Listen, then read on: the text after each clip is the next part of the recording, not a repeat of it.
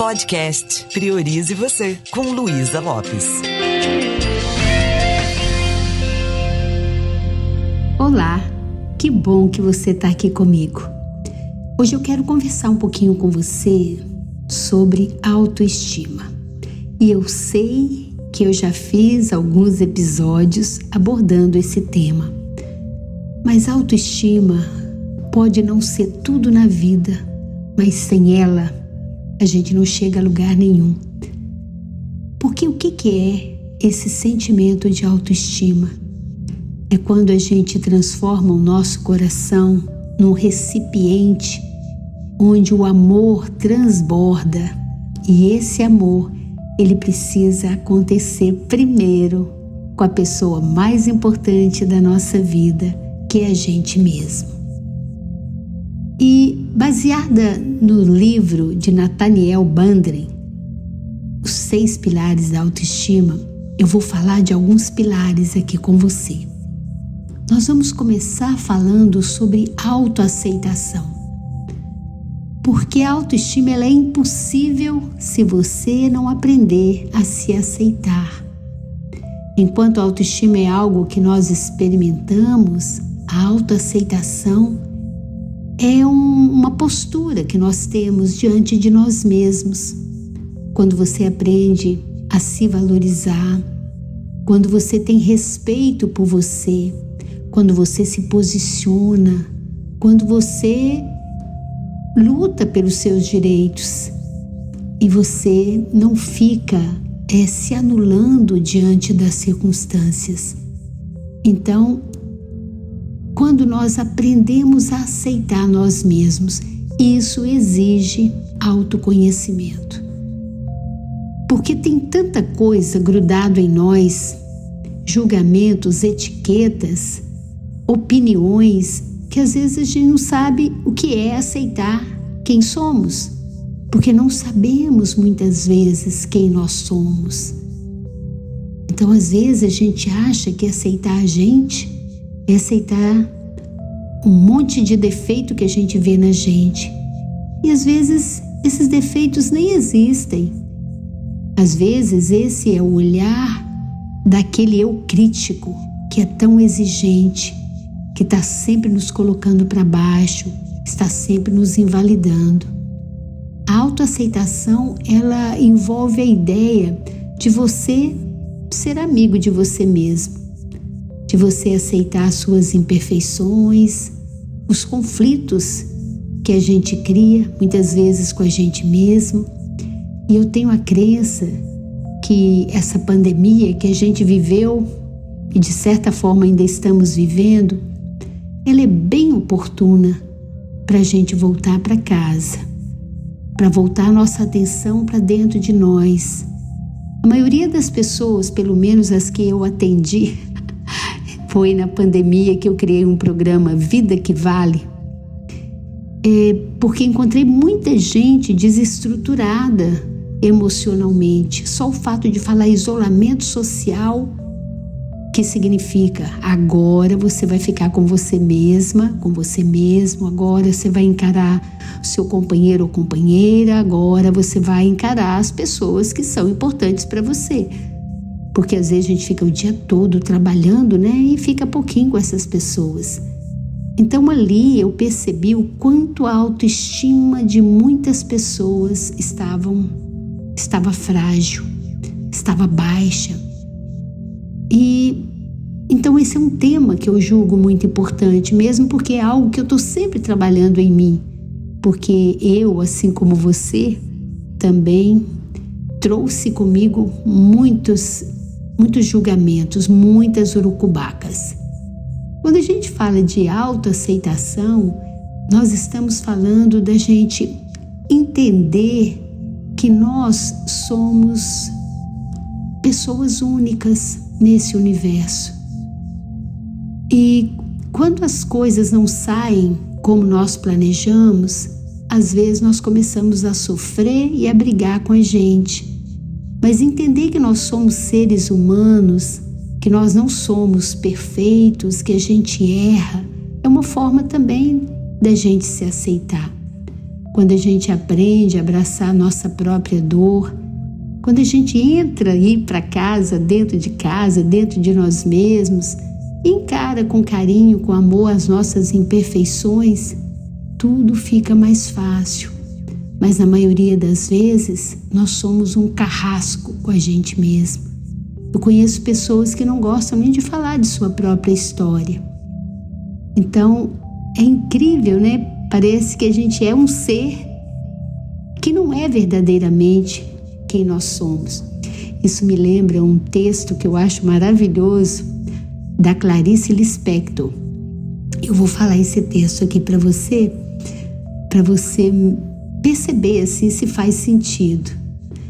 E esse texto faz a gente refletir que muitas vezes nós fazemos o que fazemos porque não estamos sendo quem realmente nós somos. É como se o tempo todo a gente estivesse representando um papel que não está condizente com quem nós somos, bem no nosso, na nossa alma, na nossa essência, no fundo, no fundo, estamos sendo alguém que na verdade não somos. Né? Colocamos máscara, não só essa máscara que a gente está colocando ainda, né? mas aquela máscara de não deixar que o outro perceba. Muitas vezes aquilo que a gente considera nossas fraquezas, os nossos erros. Mas nós podemos ter uma experiência diferente. Nesse texto de Clarice Lispector, ela fala mais ou menos, ela fala o seguinte: eu vou falar o texto para você. Quando eu não sei onde eu guardei um papel importante, e a procura revela-se inútil, eu pergunto para mim mesma: se eu não fosse eu, aliás, se eu fosse eu e tivesse um papel importante para guardar, que lugar eu escolheria? Às vezes dá certo, mas muitas vezes eu fico tão pressionada pela frase: se eu fosse eu, que a procura do papel se torna secundária e começo a pensar, ou melhor, a sentir. Sinto bem com isso. Experimente você. Se você fosse você mesmo, como seria? E o que você faria? Logo de início, se sente um constrangimento é aquela mentira em que nós nos acomodamos, que acabou de ser movida do lugar onde ela estava tão escondidinha, tão acomodada. No entanto, já li biografias de pessoas que de repente passavam a ser elas mesmas e mudavam inteiramente de vida. Acho que se eu fosse realmente eu, os amigos não me cumprimentariam da mesma forma. Porque até minha fisiologia, fisionomia, ela teria mudado. Como? Não sei. Metade das coisas que eu faria se eu fosse eu, eu não posso contar. Acho, por exemplo, que por um certo motivo, eu terminaria presa na cadeia. E se eu fosse eu, eu daria tudo que é meu e confiaria o futuro ao futuro. Se eu fosse eu, parece representar o nosso maior perigo de viver. Parece a entrada nova no desconhecido. No entanto, eu tenho a intuição de que, passadas as primeiras chamadas loucuras da festa que seria, teríamos, enfim, a experiência do mundo. Bem sei, experimentaríamos, enfim, em pleno a dor do mundo. E a nossa dor, aquela que aprendemos a não sentir, nós seríamos por vezes tomados por uma êxtase de alegria pura e legítima que mal posso adivinhar. Não, acho que já estou de algum modo adivinhando, porque me senti sorrindo e também senti uma espécie de pudor que se tem diante do que é grande demais. Eu confesso que eu tive que dar uma olhadinha aqui no texto para falar, mas o que me encanta nesse texto é aquela ideia que nós criamos uma imagem de nós mesmos e, e essa imagem, quando a gente faz essa brincadeira, se eu fosse eu, o que eu faria? Parece que a gente vai removendo essa interpretação, muitas vezes distorcida, que nós temos de nós mesmos. Na programação neurolinguística, nós aprendemos que nós lidamos com a interpretação que damos. Você não lida com você, você lida com essa ideia que você constrói de você. Também a gente aprende na PNL a importância da ecologia, da congruência, da gente ter atitudes alinhadas com os nossos valores, com quem nós somos. Então para um pouquinho. É, a partir dessa, dessa leitura aqui, dessa brincadeira, comece a pensar de verdade. Se você fosse você, quem você seria? O que mudaria na sua vida se você realmente é, fosse quem você gostaria de ser e que no fundo talvez você já é? Experimente parar um pouquinho e deixe o seu coração se tornar esse cálice de amor. Permita que esse amor maior tome conta de você.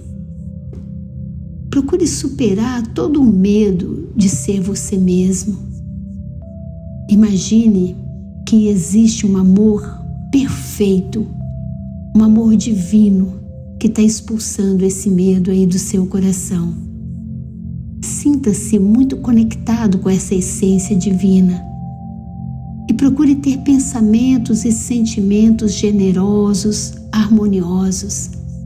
Procure ter uma, uma ideia na sua mente que faça com que você experimente essa paz que também habita aí dentro de você. E coloque a sua atenção nesse você. Que se você não tivesse medo, você seria esse você. Você já tem uma ideia do que você quer. E isso que você quer, no fundo, no fundo você já é. É tão interessante. Na PNL a gente aprende, onde você coloca seu foco de atenção, ali está a sua vida. Então, se eu coloco a minha atenção nesse ser humano único que eu sou, se eu procuro preencher todas as minhas células com esse sentimento de respeito, de amor pela pessoa que eu sou. Eu, um ser único, que assim como você foi criado por Deus, como seria? E não fique protelando um mergulho dentro de você. Procure o autoconhecimento, porque uma vida que realmente vale é uma vida onde você está sendo quem você veio para ser. Então pense nisso com muito carinho. Perceba o que em você você critica, o que tem em você que você não aceita e quais as lentes você está usando para olhar para você com esse olhar que muitas vezes está invalidando esse grande ser humano que habita aí dentro de você. Então, a partir do momento que você já tem esse desejo de crescer, de evoluir, é, de se tornar quem você é na sua essência, você já começa a experimentar uma confiança maior, não é mesmo? E eu estou aqui para fazer um convite para você. No próximo domingo, a gente vai ter um workshop maravilhoso. Vai ser pelo Zoom, vai ser vivencial, onde a gente vai fortalecer o sentimento de amor próprio. Eu faço um convite para você. Vai lá para o meu Instagram, luisalopes.pnl e venha participar com a gente. Tem uma condição super bacana para que você possa vir desenvolver esse autorrespeito, essa autoestima por essa pessoa incrível que é você mesmo. E até lá, é fazendo um exercício com você. Procure duvidar desses pensamentos que diminuem você, que faz com que a sua imagem seja tão distorcida e causa esse sentimento de impotência diante da vida. Eu aguardo você no próximo domingo. Um beijo bem carinhoso e priorize você.